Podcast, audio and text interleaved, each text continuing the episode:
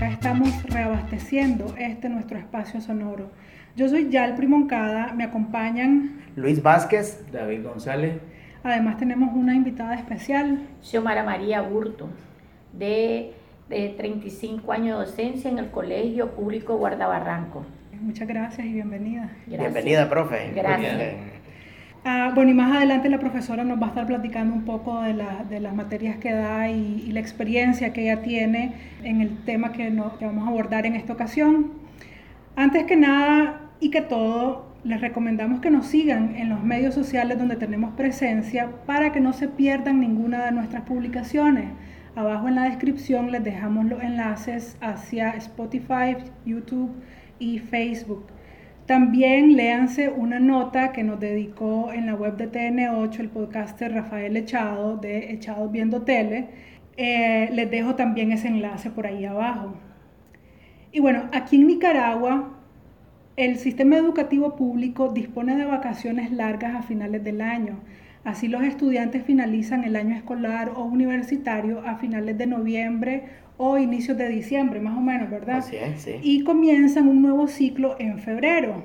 Este próximo 3 de febrero está agendado el inicio a clases de este año 2020, que por cierto es mi cumpleaños y por desgracia cae en lunes. Ah, Y bueno, eh, el reingreso de los estudiantes se ha convertido en todo un evento por diferentes motivos, sobre todo por el hecho de celebrar que en Nicaragua se ha reivindicado el derecho a la educación gratuita y accesible para todos las y los nicaragüenses y en todos los niveles también. Por otro lado, también es importante porque es una de las fechas en las que se dinamiza la economía del país. Los padres de familia adquieren los uniformes, los libros, los cuadernos y otros accesorios de, que necesitan sus hijos para, el aprendizaje, ¿no? Entonces, les paso la, la batuta, muchachos, ¿qué, qué traen sobre este tema? buenas tardes y agradeciéndole nuevamente a nuestros escuchas por estar atentos a este otro episodio más, ¿verdad? Que tiene pulpería y como el tema de hoy, pues, es el inicio de, de- de las clases de este año 2020. Ver que los padres de familia se están preparando, ¿verdad? Están preparando a los, a los hijos, a sus hijos. Yo como padre de familia también ya tengo a mis tres niños eh, listos. Y este próximo lunes, 3 de, 3 de febrero, No, arranca. de al siguiente. Sí, el próximo lunes 3 de febrero, ¿verdad? 3 de febrero. Entonces, ya estamos listos, creo yo, ¿verdad? Estamos listos y para mí es un honor bien grande tener en este, en este episodio a una profesora de trayectoria, de mucha trayectoria. Decir 35 años en, en la vida docente No eh, dice es, es fácil, ¿verdad? No, no es fácil, pero bueno, ahí tenemos a la profesora para que nos diga esos 35 años si han sido fácil para ella. Entonces, aquí estamos agradeciéndole primeramente a Dios, agradeciéndole a nuestro gobierno, ¿verdad? Porque siempre nos está preparando condiciones para iniciar un nuevo ciclo de año escolar. Cuéntenos, profesora, este, un poco cómo ha sido su experiencia en estos 35 años de docencia y sobre todo haciendo el clic del inicio de clases, pues 35 años de inicio de clases, ¿cómo se dicen? ¿Cómo se- Pues- ¿A qué saben? Pues de antemano, pues gracias por la invitación, ¿verdad? Y gracias por estar pendiente del año escolar, ya que el año escolar hasta los padres y los alumnos es un entusiasmo ya para ir a comprar sus cosas con la economía que tenemos, sin embargo, los padres le dan sus gustos a sus hijos. Entonces, estos 35 años en el centro Guardabarranco que he tenido ha sido de mucha experiencia. Una, porque cuando entré a ser docente, estábamos en la revolución, acabito de ganar la revolución cuando yo entré a este centro. Era una escuelita muy pequeña, con los seis aulas nada más, solo primaria. De, a- de preescolar a sexto y en sexto era multinivel, quinto y sexto. ¿ya? Cuando vine a este centro era sentados en el piso con bloque y una tabla, porque solo habían como tres pupitres. Era una experiencia bien dura, ya porque era de pizarra, de tiza. A veces habían tiza y veces no habían tiza. Hay veces habían libros, hay veces no habían libros, no alcanzaban los niños con los libros. Y cuando caímos con, cuando caímos con la autonomía, hubo, hubo mejoras, pero exigidas, ya, obligadas, porque aquí daban 10 córdobas para al finalizar el año daban 10 córdobas para los pupitres, daban, daban 10 córdobas para las ventanas, daban no sé qué, entonces se recogía un platalal que al fin y al cabo hay veces ni se hacía lo que el objetivo era. Y en verdad las cosas fue una experiencia porque tuve 21 años estar en preescolar, ¿ya? 21 años que me gustó mucho, me enamoré tanto y después me trasladaron a primer grado con el método FA que nuestros compañeros cubanos nos regalaron a Nicaragua, ¿ya? Y aprendí a utilizar el método FA. En el método FA es una experiencia súper, súper buena porque es conforme al, al, nivel del niño, ¿no? no es como en los tiempos anteriores que apunte el abecedario garrotazo si no te aprendías el, abecedario. Entonces el método es con sonido. Cada letra tenía un sonido. Ya, después de esa experiencia sigo con mis mismos alumnos en segundo grado y me voy con una gran satisfacción de mandarlos a tercero, unos buenos lectores, poetas, bailarines. Eh, ellos mismos expresaban de que, que era su logro, cuál era su logro, le decía yo.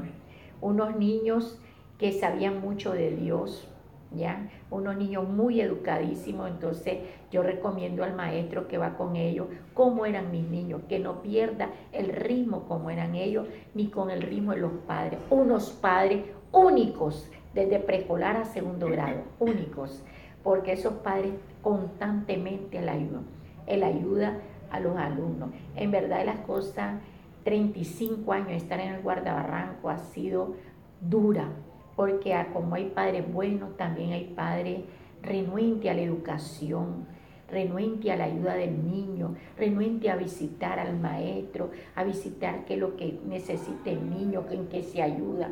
Pero con la nueva tecnología, que para algo me sirvió, que aprendía como sea, ya tocando el teléfono como sea, con la nueva tecnología, enseñé al padre a mandar tareas el niño no puede venir porque está enfermo, aquí están las tareas, póngalo a trabajar. Que tengo un problema en casa, aquí están las tareas, póngamelo a trabajar. Entonces, por medio de, del grupo de WhatsApp, yo mandaba tareas. Eso mejoró la educación en el niño. Para en el tiempo de los, de, los golpistas, 19 de, de abril, muchos niños, como 10 niños, no se presentaron por, por, por la situación y vivían largo. Entonces esos niños no se quedaron atrás, aprendieron a leer por medio de WhatsApp. Yo venía, hablaba un video, ah, mandaba un audio video y mandaba fotos que es lo que le ponían a hacer. Entonces eso me ayudó que ese niño se aniveló con el que venía a diario. Y esta docente no perdió un día de clase, ni los dos días que los golpistas pusieron paro yo me vine de Villa Libertad al Guardabarranco en moto, en bus, en microbús, en taxi, a pie, como fuera. como fuera, pero yo estaba presente aquí. Un día no perdí. Entonces eso me valió para que el niño no se me atrasara. Entonces mis, mis 27 niños van a tercer grado leyendo y escribiendo, expresándose, diciendo su idea, diciendo su pensamiento. Eso es un gran valor para mí me sentí satisfecha, satisfecha lo que he logrado. Y los alumnos que tuve desde preescolar, que yo sacaba desde preescolar para la primaria, pues han sido también una buena experiencia porque me tocaba volverlos a ver en la secundaria, porque hoy soy docente de secundaria de AEP, aprendo, emprendo y prospero, y TAC, taller articultura, que les doy esas clases, entonces yo los vuelvo a ver. Entonces ahí donde ya, son dos, ya son jóvenes, ya con otras ideas, entonces ahí me tocaba dar mensajes. Usted es bueno en esto, usted merece por estudiar esto. Pero cuando los chicos ya están en cuarto año, yo, yo les inyecto vos, ¿qué vas a estudiar? Tal cosa. No, eso no va para vos. Vos sos bueno en dibujo, vos sos bueno, formate en dibujo, vos sos bueno en tal cosa. Entonces, busquen lo que ustedes son buenos para que ustedes busquen su carrera y no se frustren en su carrera. En la clase de, Aprendo, Emprendo y Prospero es para promover al alumno el emprendimiento. Y lo hacía también en casa. Tienen una refrigeradora, hagan helado, hagan hielo y ya recogen cinco ideas, guardan dos y se traen y van recogiendo tres y van a ver que van a tener para eh, comprarse cualquier cosa que tengan. El ahorro importante, el trabajo. Hagan, hagan algo bueno, ayuden a casa. Tienen que emprender, no esperar, le decía yo, de que su papá esté dando 20, 30 pesos diarios. Tienen que recoger y, y yo les cuento la historia de que mi hijo chiquito que tenía, mi hijo pequeño, él, yo, él tenía tres años. Entonces los chavales del barrio le decían, Byron, un agua, un agua, un agua, el pecho, el pecho, el pecho. Entonces comenzó él, con, con la idea de él, comenzamos el proyecto de vender agua en la casa. ¿ya?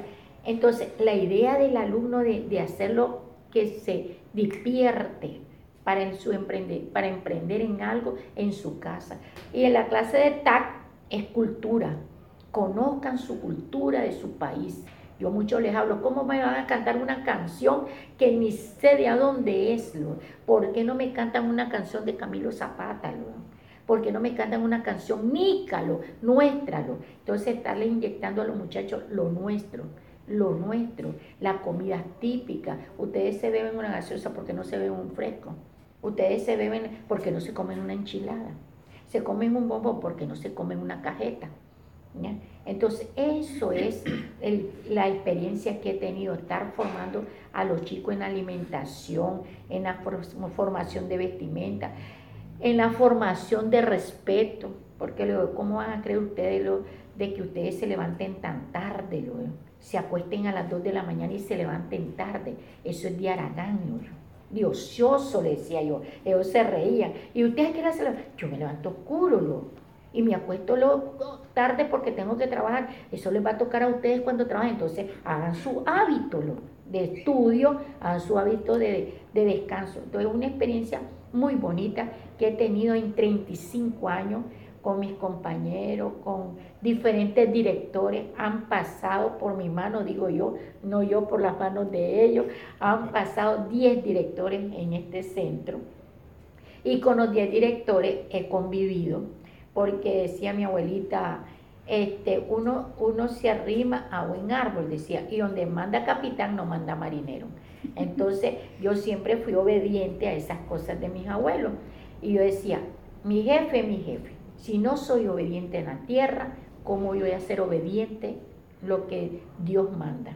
Y tengo una tradición que como yo viví en esta comunidad, en la colonia Mielvino, Bonilla, yo viví aquí, entonces tengo la tradición de arreglarle el altar a mi mamá y venirme a las 6 de la tarde.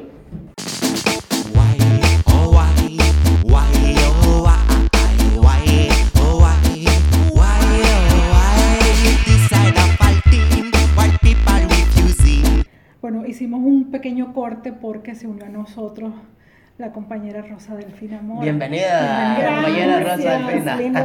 me encanta y el tema muy oportuno en este momento.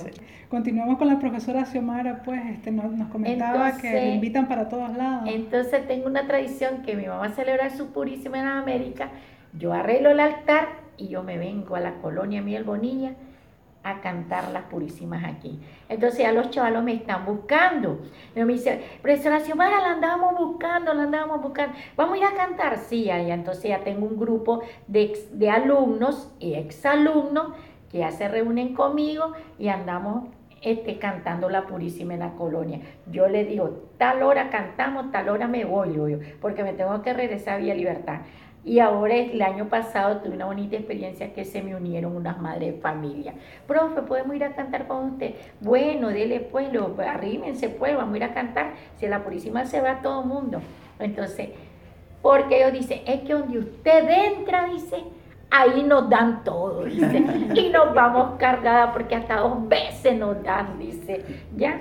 Pero es que la tradición de donde yo voy, son padres de familia, entonces ella viene y me dice, ayer viene la profesora Xiomara, atendámosla. Claro, entonces me alinean de lo que haya en la, en la Purísima. Entonces, esa es una experiencia muy buena, porque tengo, hice una gran comunidad en los alumnos, exalumnos, le estoy dando clase a los hijos de los alumnos. Yo tenía un alumno, Elías González, de los ladinos, yo le di quinto y sexto a él, y él fue un niño muy, muy educado. Entonces, cuando el niño me mandó, él me lo mandó en preescolar, el niño era, era su único hijo, era muy protegido. Profe, mire que mi hijo, calma, atelía y lo vamos a tratar, no, hombre, no, puchicalo, si no me como que no me conoce. Y me costó, el niño lloró todo el año, lloró el niño. Llegó a primero, igual, entonces empecé a hablar con el papá, con mamá y con él mismo. Entonces me volví psicóloga, consejera, consejera matrimonial, hay veces consejera con los alumnos, con los chavalas que andaban jalando, con los chavalos que lloraban por la novia, con los chavalos que lloraban por... Entonces, eso que estoy, la experiencia que he bebido, entonces el director que, que hay, que venga, yo le estoy diciendo, mire, acuérdese que hay que hacer tal cosa. Mire, aquí se hace esto. Mire, los murales. Mire, el, el mural de San el mural de Rubén Darillo, la bienvenida. Entonces, toda esa experiencia, no porque me la sé toda, sino que he convivido en el colegio y he aprendido. Y uno nunca deja de aprender. Siempre uno va aprendiendo. Y con la nueva tecnología me, me he hecho fantástica. Ya en diciembre comienzo a buscar ah, imágenes para, para el rincón tal, imagen para rincón aquí, imagen para, y empiezo a hacer captura, captura, captura, y fotocopiar, y fotocopiar, y fotocopiar. entonces ya les estoy mandando, mira, esto te sirvió a vos, y ya se lo mando a mi compañero, esto te sirvió a vos, y ya se lo mando a, las que yo veo que el, grado que vayan a tener. Entonces, todo eso ha sido una magnífica experiencia. Mire, profe, y, regresando un poco a lo, a lo, del inicio de clase, ¿Cómo, ¿Cómo se vive aquí en la escuelita? O sea, que si nos dice un porcentaje de, alumnos, yo por, por, lo menos recordando de que cuando yo era chavala no me gustaba entrar a clase y pegaba unos berrinches. Pues tenemos 709 alumnos total, primaria y secundaria. Y tenemos 369 en la primaria, ya, y 350 en la secundaria. Y el padre, y el padre de primaria, el padre de, primaria, los niños de segundo y tercero, las madres vienen. Y yo, yo, como yo te, ¿qué grado viene a matricular? Preescolar. Ah, páselo, que mire el aula, que mire cómo se está poniendo el aula, que mire lo que, que, está vistoso, bonito. Mire, ella es la maestra de tercer nivel, ella es la de segundo nivel, ¿ya? Para que el niño sepa dónde va a ir. Mire, mándelo alrededor, llévelo alrededor, para que el primer día no le dé miedo. Entonces yo lo mando al padre o a la madre a que lo pase alrededor de la escuela. Y la tradición aquí es que una semana tiene que quedarse el padre, ¿ya? Con su niño, para que este, por lo menos los niños de segundo nivel, tercero, las primeras semanas salen a las 10. Entonces ellos las traen a las 7, se la traen lo traen a las 7 y se quedan a las 10. Ahí se quedan ayudando a la maestra, se quedan un ratito afuera para que el niño se vaya adaptando. ¿Ya? Porque es un trama, primera vez que lo van a venir a dejar solo, primera, entonces ya cuando el niño ya tiene 15 días y ya está, se sale, se mete con su mamá, se vuelve a meter, que van a jugar, que van entonces ya esos 15 días, ya es, hay casos especiales, donde hijo único pasan todo el año llorando, ¿ya? Pero, o, tal vez, o tal vez niños también con problemas de discapacidad. Pues la mayoría de niños que hemos tenido aquí no hemos tenido ese tipo de problemas aquí, pero sí puede... puede o sea, este, yo, o sea, no es un problema, sino que es parte de la educación inclusiva, ¿verdad? Sí, así este, incluir, bueno, como la palabra lo dice, ¿verdad? Incluir niños con capacidades diferentes, como autismo, síndrome, ¿verdad? Porque el niño tiene que aprender a relacionarse. En que un niño normal, diríamos, ¿verdad? Se desarrolla. De eso se trata la educación inclusiva también. Tuvimos, tuve un niño en preescolar, ¿ya? De autismo, pero no era, no era mucho. Porque no, cuando, no, yo cuando yo lo empecé a, tratar, entonces yo le dije, mira, lleva al niño a, la escuela, no lo retiré, sino llevarle que lo, te lo atiendan y te expliquen cómo lo vas a atender, cómo le vas a ayudar. Ella me hizo caso y lo llevó. Entonces yo lo atendía, era mañana y ya lo atendía. El niño no podía oír grito, el grito lo molestaba. Claro, y que para eso también los maestros tienen que tener una, preparación. Capacitación. una capacitación para eso. voy a hacer, un, voy a hacer un, este, otro, otra interrupción dándole la bienvenida a Álvaro. Gracias por venir. Eh, gracias y pues ahí disculpen la demora, pues, pero siempre salen imprevistos. Tranquilo, por lo menos estamos casa llena. No, ahora, eh, eso es lo bueno, sí. Profe, entonces, profesora Xiomara, ¿verdad? Quiere decir de que podemos ya decir, ¿verdad?, que este año 2020, año académico, en el colegio o en la escuela Guarda Barranco, ya tenemos base llena. Base llena. en lo que es la matrícula. Gracias a Dios y, a nuestro nuevo, gracias a Dios y a nuestro buen gobierno tenemos. Y he visto que nuestro gobierno, ¿verdad? El gobierno del comandante Daniel y del Frente Sandinista, he visto que han mantenido ya por años lo del PIN escolar. Se ha venido fomentando en los padres es que tomen este programa del PIN escolar como, como parte de ellos, propio, propio de los padres de familia. Muchos se han apropiado, otros todavía no.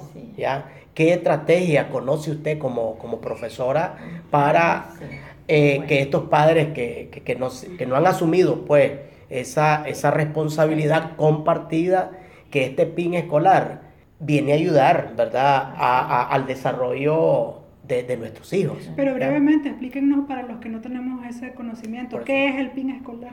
El PIN escolar es la merienda escolar para, la, para, la, para las escuelas públicas, para las escuelas públicas, ¿ya?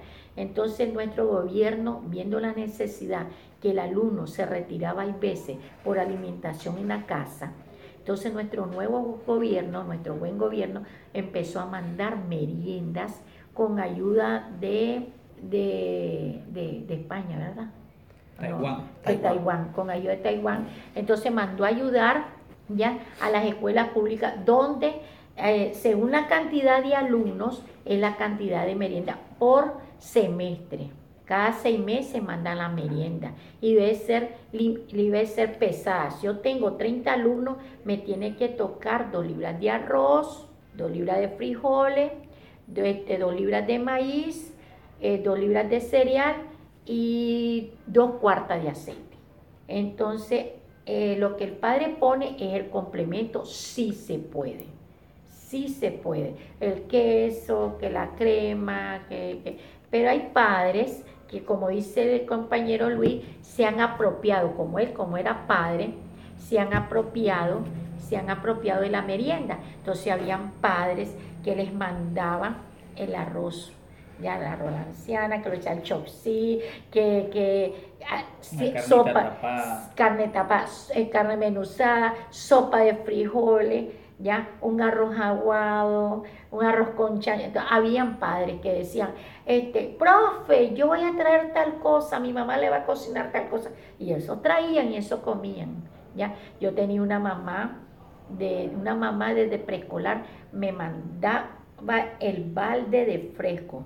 Ella me mandaba remolacha con limón, ella me mandaba los guineos, ella me mandaba un gallo pinto, ella me mandaba maduro frito, ella me mandaba queso y me mandaba crema. Esos chicos comían dos, tres veces. Entonces, ¿cómo se distribuye? Viendo la necesidad y la problemática que costaban grados llevarse la comida, entonces la dirección tomó la decisión de comprar los paquetes de bolsa, pedir apoyo con los padres de familia y habían siempre dos mamás muy de mañana a las siete en punto ya estaban empacando la comida por grado, marcaban las bolsas por grado y empacaban la comida y esa comida estaba empacada para que si la mamá podía llevárselo en la mañana se lo llevara. Si no podía la madre llevárselo, entonces el alumno corría, a mí me toca la comida, director, me, y tengo que llevar la comida. Ya, entonces ya hasta los niños se habían apropiado de la merienda, se han apropiado. Ha sido muy, muy satisfecha la merienda en el colegio. Por lo menos habían de los, de los 8 grados, 10 grados, por allá 2 grados que fallaban, el resto comía. Y cuando fallaban esos grados, por lo menos si, si a mí me sobraba y el alumno llegaba que tenía la necesidad, profe, no hay comida en mi grado, me pues, claro que sí, hay un plato, mantenemos los platos, las cucharas, los vasos y le enseñamos al niño a lavar ese platito, esa cuchara desde tercer nivel. Y qué bueno algo que usted dice. El hábito de compartir. Sí, sí exacto, eso iba a decir, que lo que usted dice de, de, que, los, que los estudiantes se apropiaban ¿no? del, del hecho va como haciendo, como influyendo un poco en, en cuestiones de solidaridad y de compartir y de compromiso entre todos y todo. Pero ahora yo quiero escuchar también el relato de como padres ustedes, que, cuál es su experiencia al llevar al inicio de clases a sus niños. Ahí está fuera. ¿Quién, eh, ¿quién, quiere aportar algo?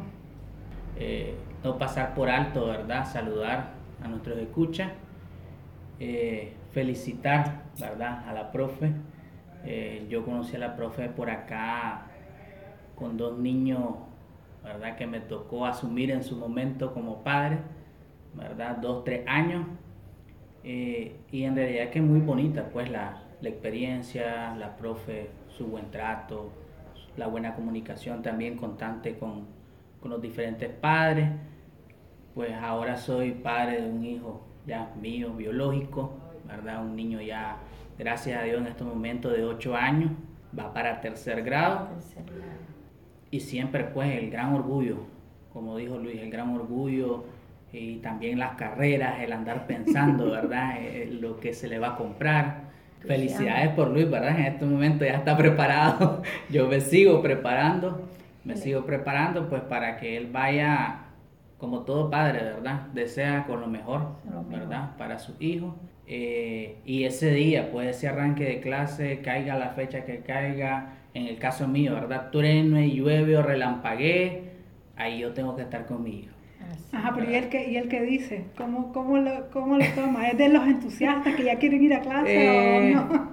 Se alegra, digamos, en estos tiempos, ¿verdad? El chaval lo que sabe que va a llevar la mochila nueva, que va a llevar el uniforme nuevo. Pero sí, sí, por esa parte, pues, ¿verdad? Eh, eh, por otra parte, podríamos decir que a nivel medio, ¿verdad? Porque habemos seres humanos que nos apropiamos más de las cosas, otros no, como el caso que ya nos contaba la profe, ¿verdad? Ella, ha hecho buen, buena utilidad de, de, los medios tecnológicos y tal vez otros docentes pues no se han apropiado muy bien y él se aburre, parece estar viendo solo en la pizarra que están escribiendo esto y lo otro con esto que ahora los chavalos pues usan bastante la tecnología. Pierde las tradiciones. Sí, y este, pero en la medida de lo posible pues siempre él no falla, no falla, ¿verdad? Eh, ahí estamos constantes apoyándolo, lo que decía la profe, la responsabilidad que tenemos como padres, el llamado a los padres, ¿verdad? Que, nos, que vayan a escuchar este episodio, siempre eh, el apoyo, los principios, ¿verdad? Los valores desde casa, eh, el, apoyo y un saludo a todos los docentes también que nos vayan a escuchar. Eh, eso por un lado, ¿verdad?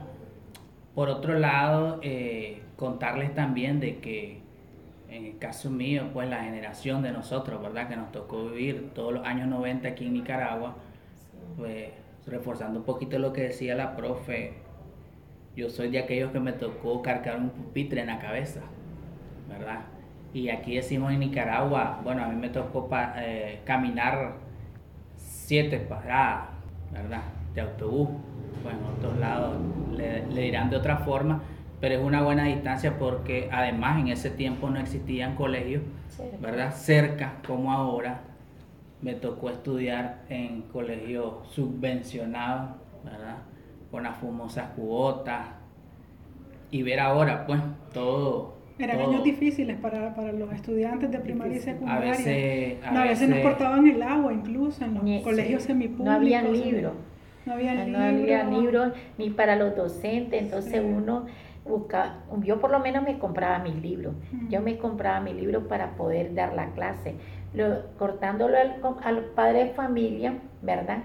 Me acordé de que, como él dice, la tecnología hubo este, ha venido a ayudar conforme a la educación que nosotros demos a nuestros hijos del uso de la tecnología. Porque yo tuve una bonita experiencia en segundo grado este, el año pasado, donde introducí en educación física, introducí lo que son los juegos tradicionales, los juegos que en nuestros tiempos jugábamos bolero, yoyo, el trompo, la, la chivola, la cuerda y los tacos. Entonces mandé a todos los padres de familia, eh, les mandé el video y les mandé cómo los iban a elaborar los tacos de tarro. Y esos chicos, miren, gozaban, gozaban. Yo, yo, yo hice un video y lo mandé por YouTube. Sí, yo creo que lo vimos. Ya. de uno de los tacos, ¿no? De, de, las latas, Y entonces, y el otro fue mandé a comprar bolero, ¿ya? Y eso los puse en círculo y empezaron a, profe, que no puede, eso fue una experiencia súper bonita. Después el yoyo, después el yoyo, entonces esos juegos tradicionales se ha perdido en nuestra docencia, ¿ya? Porque en verdad, como dice él, en aquellos tiempos mucha tecnología, mucha, mucho escrito. Hoy en día la educación tiene que ser aprendiendo a jugar, para que el niño no se aburra, para que el niño se entusiasme a llegar. ¡Ah! Mañana la profesora va a hacer algo nuevo, hay que ir. No, yo tengo que, no, yo tengo que ir porque no. Y yo le decía a mi alumno, llueve, truene, ustedes se vienen aunque sea en el tarro del 8, el, chavo del 8, porque aquí es un país que, de lluvia, y tenemos que acostumbrarnos a ir a la escuela, al menos que hay una corriente y no podamos pasar. Pero si no hay corriente, están los capotes, lo están, y no podemos fallar solo porque llueva, le Entonces vamos a estar fallando todos los días, lo yo porque es un país tropical, aquí llueve. Tienen que estar listos cuando ya comiencen la lluvia a tener su botita y su capote. Entonces eso se ha perdido. Porque el padre, está lloviendo que no vaya a clase. Y si llueve tres días, tres días no va a venir. Entonces, tres días un maestro no va a venir, no se puede. Entonces, esas cosas son experiencias con los padres. Por lo menos el compañero Álvaro fue alumno desde preescolar. Ah, tenemos un exalumno aquí. Un exalumno desde preescolar, ¿ya? donde aquí poníamos piscina en Semana Santa. Yo les ponía dos piscinas y se bañaban y así hacíamos un picnic como que si íbamos al mar. Ya yo les tengo foto allí de Alvarito, ahí en, en, que, la pase, que la pase para ponerla en, el, en la, foto, del video. Después llegó a la secundaria y que volvió a caer en mi mano hasta que se bachero. Entonces fue, ha sido un buen alumno, fue un buen alumno en el centro, muy participativo. Y ahora es un buen profesional porque me sacó de mi ceguera. Ya, ya, entonces es, ese es el fruto que la maestra de preescolar tiene que lograr. ¿Qué logra la maestra de preescolar? Porque es primera vez que un niño llega a preescolar. Entonces tiene que lograr compartir, quitar el miedo, quitar este, este, ordenarlo en sus, en, en sus acciones, darle actitud, ¿ya? Entonces ellos aprendieron a conversar, a hablar, a compartir, a quererse, a estimarse. Eso es un logro cuando ya estos chicos llegan a una secundaria, a una adolescencia. ¿ya? Tuve bonita experiencia con ellos porque me gustaba, ellos, ellos, él fue parte del grupo de mi hijo, entonces como ellos venían de preescolar, yo los andaba en todo, ¿ya? Yo los andaba en todo, ya, ya creía que yo era su mamá, les compraba mango fresco, todo. Una vez me, me, los robé por ellos, sí, que ya me corren por ellos, ya me los llevé a, a al repliegue porque nunca habían ido ellos querían saber cómo era el repliegue. Y mi hijo jamás ni nunca me decía, vamos a no, no. Entonces, mire, yo quiero ir a, ver eso, cómo es. Yo, profe, me voy, pero nos regresan. Cuando nos regresan, viene, ellos dicen, regresémonos, profesora, y no me, he regresado pidiendo ray con todo el chavalero hasta el repliegue, llegué al kilómetro 11, 12, allí, eh, después me vine un bus de los, de los, de los rosados de los pelones, y esa, miren, Feliz. felices. Después nos tiramos desde el Yepoyeni hasta aquí descalzos porque no aguantaban los zapatos. Gozaron. Esa es una experiencia ya muy bonita que el alumno comparte con el maestro en los paseos, ya, en los paseos, en la experiencia de exposiciones, ya, en competencia competía mucho. Este, Entonces, este, retomando otra vez, ¿verdad? Lo del primer día de clase, sí, eh, aquí en Nicaragua, pues en las calles, ¿verdad? Es emocionante ver aquel, aquellos niños y niñas vestidos de azul y blanco, ¿verdad? Que nuestra, nuestros colores que nos representan a través del, símbolo patrio que es nuestra bandera, ¿verdad? Es muy, muy, emocionante y, este, y caer pues y, retomar siempre y, y, decir que actualmente nos llena de orgullo, ¿verdad? Nos llena de orgullo tantas políticas de cambio en el sistema educativo, eh, que entre ellas incluye pues las aulas TIC. Aquí, aquí en la cercanía, ¿verdad? De la Guardabarranco hay cuatro o cinco escuelas más y casi todas tienen aulas TIC, ¿verdad? Que el chaval ya interactúa con la tecnología desde pequeño y que va perdiendo ese, ese, miedo, ¿verdad? Eh, de interactuar. Eh, quizás para en otros países pues no sea tan novedoso, pero en nuestro país sí, pues, ¿verdad? Eh, con eso de, del bono del bachillerato. Hay un paquete escolar que se le da a los niños también de escasos recursos, ¿verdad? que contiene la mochila, cuadernos, lápices, libreta, zapatos, creo que todavía se mantiene, ¿verdad? El, calzado, el uniforme. Entonces, no lo gozamos nosotros, ¿verdad? Pero lo están gozando las nuevas generaciones, gracias a Dios. Y, y, eso, pues, eso, que todo eh, Rosa Delfina. Yo sé que usted ya no tiene, ya no tiene niños de primer, de primer ingreso, pero así que cuéntenos Bueno, ya mis hijos tienen 32 y 33 años, son profesionales, ¿verdad? Pero en mi momento de madre de familia, que ya me tocó el primer día de clase, lloré. Ah. la primera vez que fui a dejar arriba. Los niños no, usted lloró. no, él también lloró. Él no lloró, pero me quedaba viendo, yo lo subo al bus y yo estaba llorando porque decía, pobrecito mi niño, y ahora. Pero él también, no precisamente lloró, pero sentía como que yo lo iba solo. Y él iba a algo desconocido, ¿verdad? Y él me quedaba viendo y me quedaba viendo y me dice, ¿vas conmigo? Sí, amor, voy con vos, le digo. Y yo me monté al bus. Y llegué hasta cierto lugar, como a las dos, tres cuadras donde se iba a subir la el doctor Bayardo. Entonces ahí me bajé yo.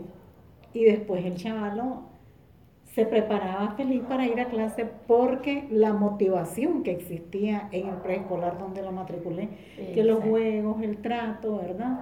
Entonces, esa es una cosa. Y, en cuanto al otro, el otro me resultó duro, duro el primer día. Hasta, bueno, hasta se me defecó el chaval para no ir. Y yo le dije que vas a ir, lo limpié y vas a ir. Y fue, pero al final ellos ya se encarrilaron en sus clases, ¿verdad? Y para mí era una satisfacción. Eh, yo lo esperaba con una ansias el primer día de clase para los chavalos, porque me fascinaba andar en la compra de los libros, en la compra de los uniformes. Lo que pasa es que yo vivía eso como que era para mí, porque yo solamente tuve un uniforme para todo el año, nada más. A mí no me preparaban una lonchera ni cosa por el estilo, ¿verdad? Entonces, como yo vivía esa limitación, limitaciones en cuanto a que mi padre era un hombre desobligado. a nosotros nos mantenía una mujer que lavaba y planchaba, a, los colegios de la Inmaculada de Iriamba y el Instituto Pedagógico, que el Instituto Pedagógico eran alumnos de toda Latinoamérica. Entonces, las limitaciones de nosotros por parte del hogar y por parte de un gobierno que no sabía lo que, que no practicaba lo que era la, el apoyo a los estudiantes, al hogar, no habían programas sociales. Entonces, cuando a mí me tocó ya ser madre y preparar a mis hijos, yo eh, deseaba ese momento y los uniformes, los cuadernos, los libros, este, forrándolos con, con plástico y papel craft los nombres y los paquetes, el horario se los ponía así, el, el, reloj, a, los dos les ponía reloj, pero uno de ellos se me quebraba, aparecía quebrado. Y yo decía, ¿por qué? Y un día me levanto antes yo, ¿y qué será? De casualidad me levanté antes. Y oigo, y el chaval lo agarró el reloj y lo tiró. Y yo decía, este chaval. Pues así me aparecían quebrados. Pero yo vivía esa emoción.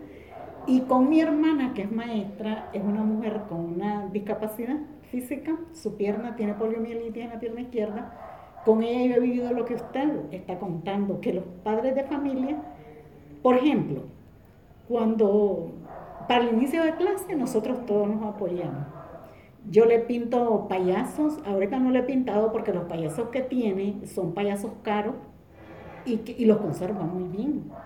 Entonces yo le pinto payasos en un, gusano con las letras, eh, no sé qué, las maceteras con el abecedario, una macetera preciosa, con el abecedario y todo lo que yo le puedo pintar, yo lo pinto de tal manera que el aula de mi hermana Ahí es donde se reúnen los profesores, porque esta aula es la más atractiva. la, más creativa. y la más creativa, porque lo que, ahora, otra cosa, ella les hace piñata. Yo he estado por irle a hacer los arcos de chimbomba, pero ya ves, ahorita no voy a poder. Y los chavalos se mueren por ella.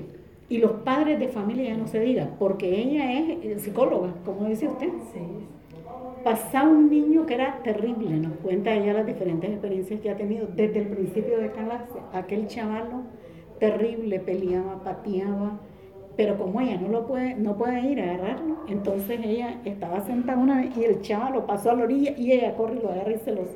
Y no quería él, no, no, no, no, le dice. Y lo sienta, se lo sienta aquí y ella lo, le dice, a ver, ¿qué te pasa? Lo comenzó a interactuar con el niño y el niño como que fue una situación bien este, que le agradó, que se sintió bien el muchachito cambió, cambió totalmente. Ella lo fue tratando. Entonces, la labor de ella, como ahorita ya está preparando sus clases, ya está, y lo importantísimo de este momento es que los profesores los están capacitando con la tecnología para facilitarles, ¿verdad? Su trabajo, hacerlo más ágil. ¿Qué es lo que pasa? Dice la gente, pero ¿qué es lo que quiere? Dice, solo trabajan mediodía y no. Yo con mi hermana he visto cómo no, no hay horario. Mi hermana está planeando y está, haciendo, son las 8 de la noche, 12 de la noche. Y están planeando, entonces no hay horario. Y hay gente que no ve eso. Y se levanta uno a las 4 para salir temprano. Entonces ella es una mujer discapacitada y enseña este, educación física y cómo hacerle. yo le digo a mis alumnos, tenés que hacer esto y esto y para allá para acá. Yo me, un alumno, ella prepara a un alumno y el alumno es el que les está enseñando a los chavales. Ah, está bueno, Entonces ella, ella, si un niño no llega tres días, ella va. Y, si, y una vez no llega una niña, ¿y qué pasará con la fulana? Y se fue. Y es que la mamá los había dejado. La mamá se fue a Costa Rica, dejó al papá con las muchachitas y ahí quedaron, pues. Entonces, pero van a ir y la chavalita llegaba despeinada y ella hizo todo un trabajo ahí. Resulta que después no volvieron a llegar y se fue y era que el padre había tenido era electricista de Enel, tuvo un accidente y quedó sin un brazo y sin, una pierna. Entonces fue trágico. Eh, venían de tragedia en tragedia los muchachos. Después de eso, este, al Papa lo involucraron en una escuela donde daba clases. Le dieron la oportunidad de ese trabajo para que diera clases de, electricidad, principios básicos de electricidad. Violó a una niña. Fue trágico para esas niñas. Entonces a mi hermana le tocó esa, ese apostolado de los maestros, de, de encauzarlos, ¿verdad?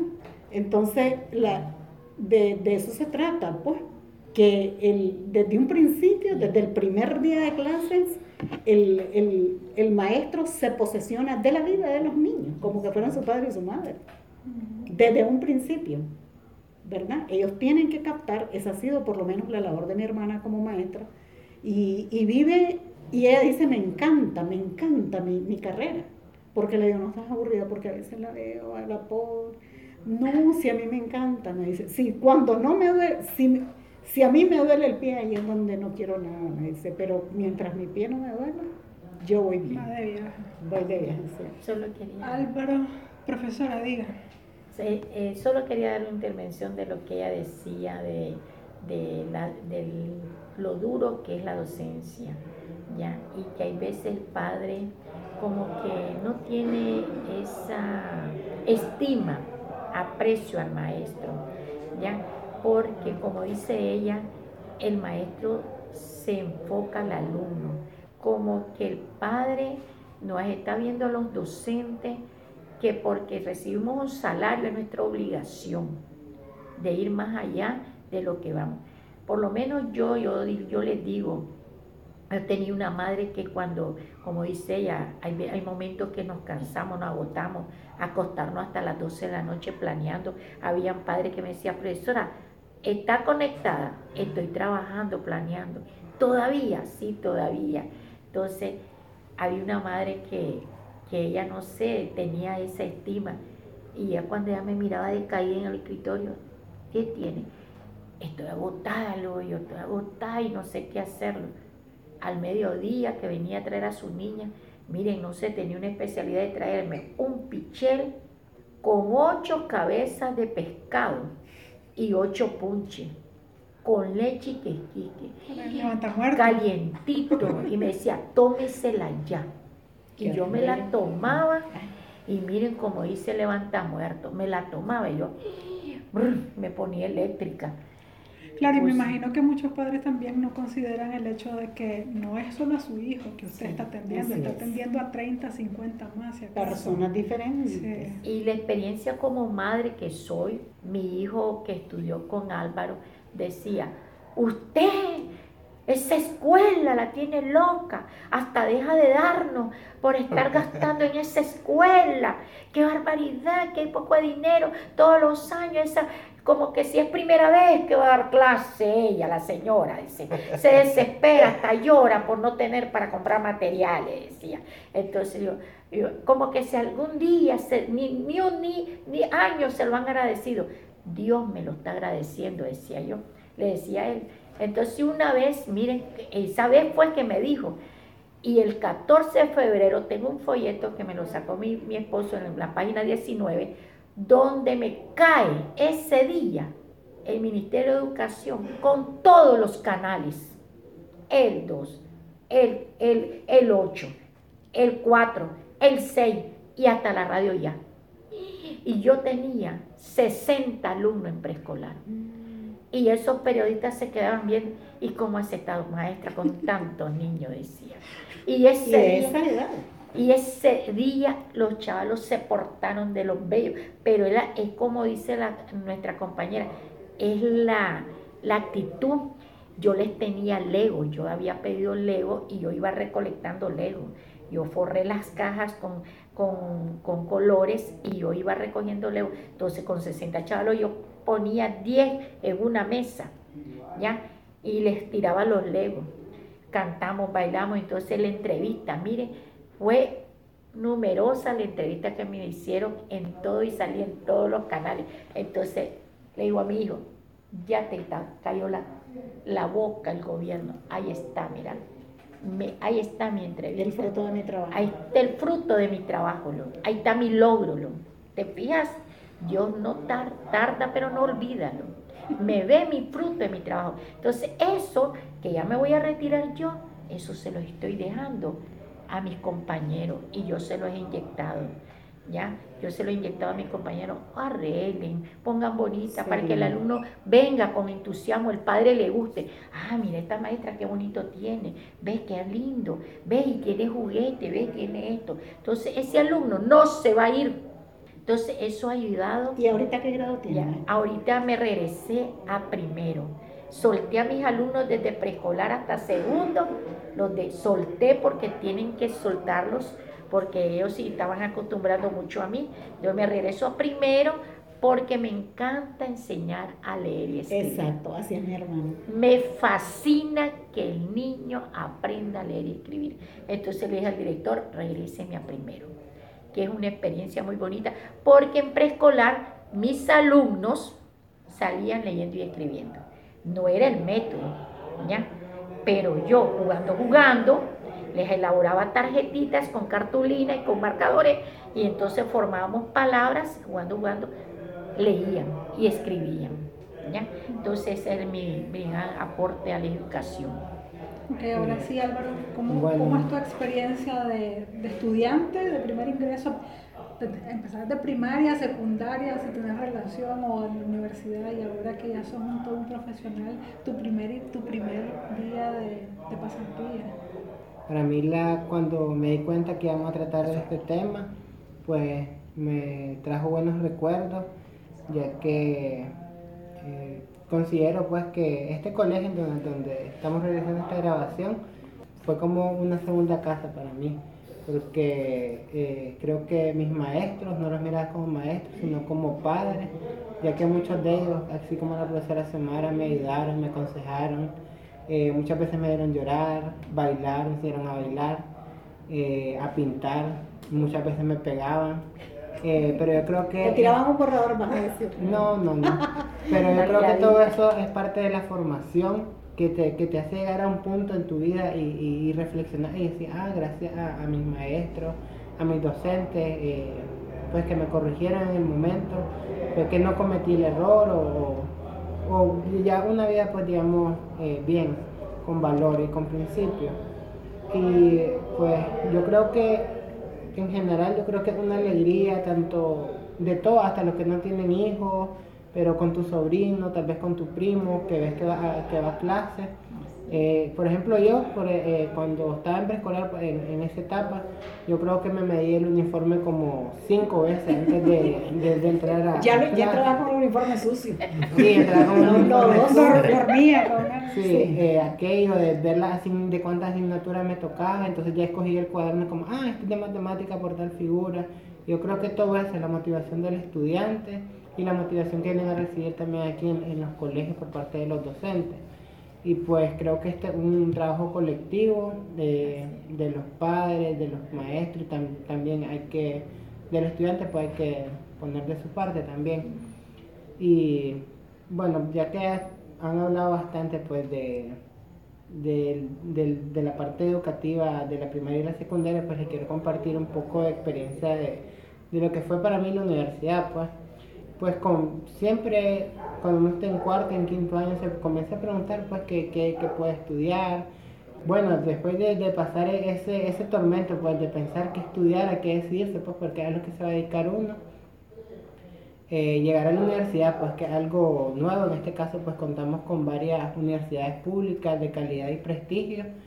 Y pues en este caso pues eh, yo ingresé a la, a la, a UNAM Managua, y pues para mí fue una experiencia eh, única y pues inolvidable, pues porque yo por, lo general no conocía muchos pabellones de la universidad y uno pues se va instruyendo y va conociendo y, pues una experiencia bonita pues que, que, va formando un profesional y no solo el profesional sino una persona.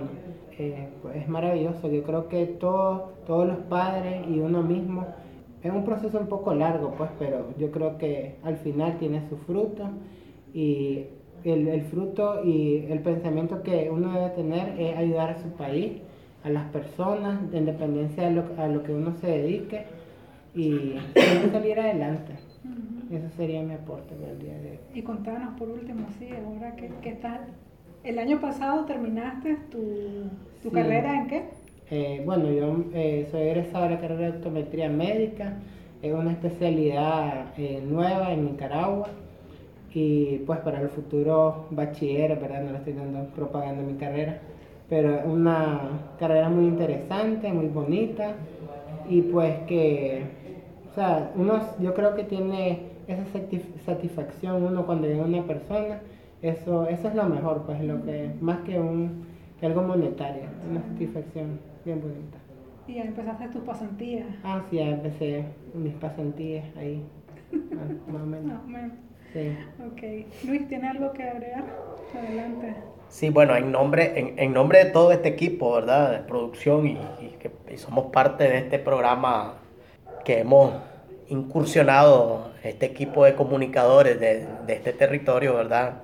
En nombre de este equipo, pues nuestro reconocimiento a los maestros nicaragüense, nuestro agradecimiento porque realmente ponen eh, eh, esa labor, ¿verdad? Ponen esa labor de, de maestro y lo hacen muy bien, excelente. Puedo decir que como padre de familia tengo un niño que va para tercer grado y es producto pues de la metodología, ¿verdad? De la buena metodología de la profesora Xiomara. Lo agarró desde preescolar, primero, segundo grado y ahorita que va para tercer grado va leyendo muy bien, leyendo muy bien. Además que leer muy bien en, en mi hijo, Said Alfonso, ¿verdad? encontró ahí un poeta encontró un poeta, es poeta, mi hijo es poeta, sabe ya, ya se sabe como unos 10, 11 poemas de Rubén Darío. ¿Escribe poesía? No, no, lo lee, lo, ah, recita. Ah, es, recitador. recitador, declamador de, los poemas de, Rubén Darío, ¿verdad? De Rubén Entonces en aula le decían a él, el poeta, ahí. Eh, el, poeta. Entonces, esa es mi satisfacción, pues, como padre, ¿verdad? Haber encontrado en mi hijo eh, una enseñanza bien grande como padre, ¿verdad? Porque realmente, ya ustedes lo decían, que nuestra enseñanza en, en, nuestros tiempos totalmente diferente. ¿verdad? Entonces, en nombre de este equipo, profesora, ¿verdad? Nuestro agradecimiento hacia ustedes, ¿verdad? Nuestro agradecimiento hacia, hacia todos los profesores. Y para cerrar, pues, miramos que creo que esta semana, el lunes o el martes, donde convergieron, ¿verdad? La juventud sandinista con los docentes, eh, limpiar, la escuela, ¿verdad? Entonces... Y ahorita están preparando los, los, este, los murales. Los murales en Entonces, Juventud Sandinista ahorita anda eh, de cara a la limpieza de los colegios. Y aquí en este territorio, ¿verdad? Tenemos, eh, bueno, el Guardabarranco como escuela la pública, los ladinos que tenemos el ramal, los ladinos, tenemos eh, en las viudas en la, escuela Milagro Porta y en Jocote Dulce que tenemos la 12 de septiembre. Eh, tenemos, ah bueno, y, más allá, en Jocote Dulce, en, en, el sector Hacienda, que tenemos Salomón Ibarra, Mayorga, ¿verdad? En este territorio. Ya la, la matrícula en todas estas escuelas, ya la tenemos tope, ¿verdad? Entonces, un agradecimiento muy grande eh, para las estructuras políticas, para los docentes, para nuestro gobierno y creo que estamos esperando, y, principalmente los padres, pues estamos esperando este año 2020 con esa alegría pues que nos caracteriza a nosotros los nicaragüenses. David, ¿algo que agregar? Sí, solamente para cerrar, este, a mí sí, a pesar que no era muy necio, sí, agarré eso para que le tiraban a uno el borrador de la pizarra, ¿verdad? Pero eh, eh, reconocer, ¿verdad? Siempre, como decía Álvaro, reconocer que gracias a ellos somos lo que somos, ¿verdad? Somos los profesionales que somos, trabajamos en las instituciones, ¿verdad? Que estamos y, y mencionar también que por ahí creo que debimos de haber comenzado, pero sin embargo vamos a cerrar con eso muy grande, es la gratuidad de la educación que tenemos. No solo en la primaria y en la secundaria, también en educación técnica, ¿verdad? Que es otro gran abanico de oportunidades para los jóvenes en Nicaragua. Educación, gratuita, técnica y tecnológica. Y educación como, Como lo dice, eh, como lo dice el INATEC, pues, y, hay muchas carreras también. Muchas carreras donde el joven puede desarrollar sus habilidades. ¿Verdad? Porque son, son este, prácticas, ¿verdad? Son a veces de oficio, ¿verdad? Entonces, y abarcando todos los campos, ¿verdad? Servicio, industria, comercio, construcción, campo, el mismo campo, ¿verdad? Eh, abarcando todas las diferentes áreas. Ahí no se paga un solo centavo por ningún tipo de material, igual que en educación primaria y secundaria. Ojalá pudiéramos tener más tiempo, señores y señoras jóvenes. Es un tema muy bueno. Es un tema interesante y creo que todos tenemos unas experiencias inolvidables y, educacionales al respecto. Pues yo eh, me limito nada más a contarles que a mí no me gustaba la escuela. y yo pegaba unos berrinches, creo que ya les había dicho. Pero además uno eh, de repente tenía unos sueños casi una semana antes de, iniciar, de iniciar ah. las clases. Entonces una vez... ¿Pesadillas? No, no. Bueno, a ver cómo lo interpretan, pero eran chistosos, ahora me río, pues, pero eran chistosos en el sentido de que este, el que más me acuerdo era de hecho, no era ni siquiera antes de iniciar la clase, ya estaba en, ya estaba en la universidad, pero por alguna razón soñé que, que estaba pequeña y que iba al, a la escuela, a la, primaria, algo así. Y yo estudiaba en una escuelita que se llamaba este, Doris María, que queda en las colinas. Entonces, en mis sueños, yo iba en patines, en esas calles este, adoquinadas de las colinas y además desnuda. Pornográfica estaba pequeña, pues. Sí. Y, y decía, ay, pero ¿cómo no me traje el uniforme? Dios mío. Así, era, así eran mis traumas, pero bueno, ahora me río y es una anécdota, una anécdota más. Quiero también agregar que lamentablemente no pude y por el tiempo no podemos platicar un poco más sobre el, el este, la parte comercial que esto, que esto decía, como que esto provoca el inicio de clases y como les decía al inicio, que es una de las partes más importantes, ¿no? Porque activa la economía del país, el hecho de que los profesores, de que los padres te vayan a comprar todos los materiales, los, uniformes y todo eso, y los maestros compran sus materiales, como bien lo decía la profesora. Eh, y recordarles también que hay una cuestión que se, que se, bueno, ya se hizo el Cyber Monday, ¿no? Que era, una, era algo que se compraban artículos, pero no solo es compra de artículos, sino que también hay gente que está ofreciendo servicios como de, de tutoría, de cosas para, para que los chavalos vayan, refresquen un poco la, la, la, la, enseñanza que tuvieron el año pasado para empezar un poco más activo después de una Es lo que es el reforzamiento, ¿no? El reforzamiento, escolar. Sí. Y también en lo que conocemos como la Feria Nacional, que está aquí por el Memorial Sandino, ahí también están habiendo ferias de, eh, de inicio de clases, eh, de escuelas y de, y de universidades también. Sí, calcetín, todo lo relacionado todo, vestimenta, exacto. Y bueno, cerramos con muchas gracias profesora Xiomara por estar aquí, por compartirnos, por, compartirnos toda esa experiencia y esos relatos tan, tan interesantes. Nos despedimos felicitando y deseando todo el éxito a las y los estudiantes en su nuevo ciclo. que aprovechen todo el conocimiento que puedan absorber de sus maestros y aprovechen todas las herramientas que la modernidad nos, da para, eh, para informarnos con responsabilidad.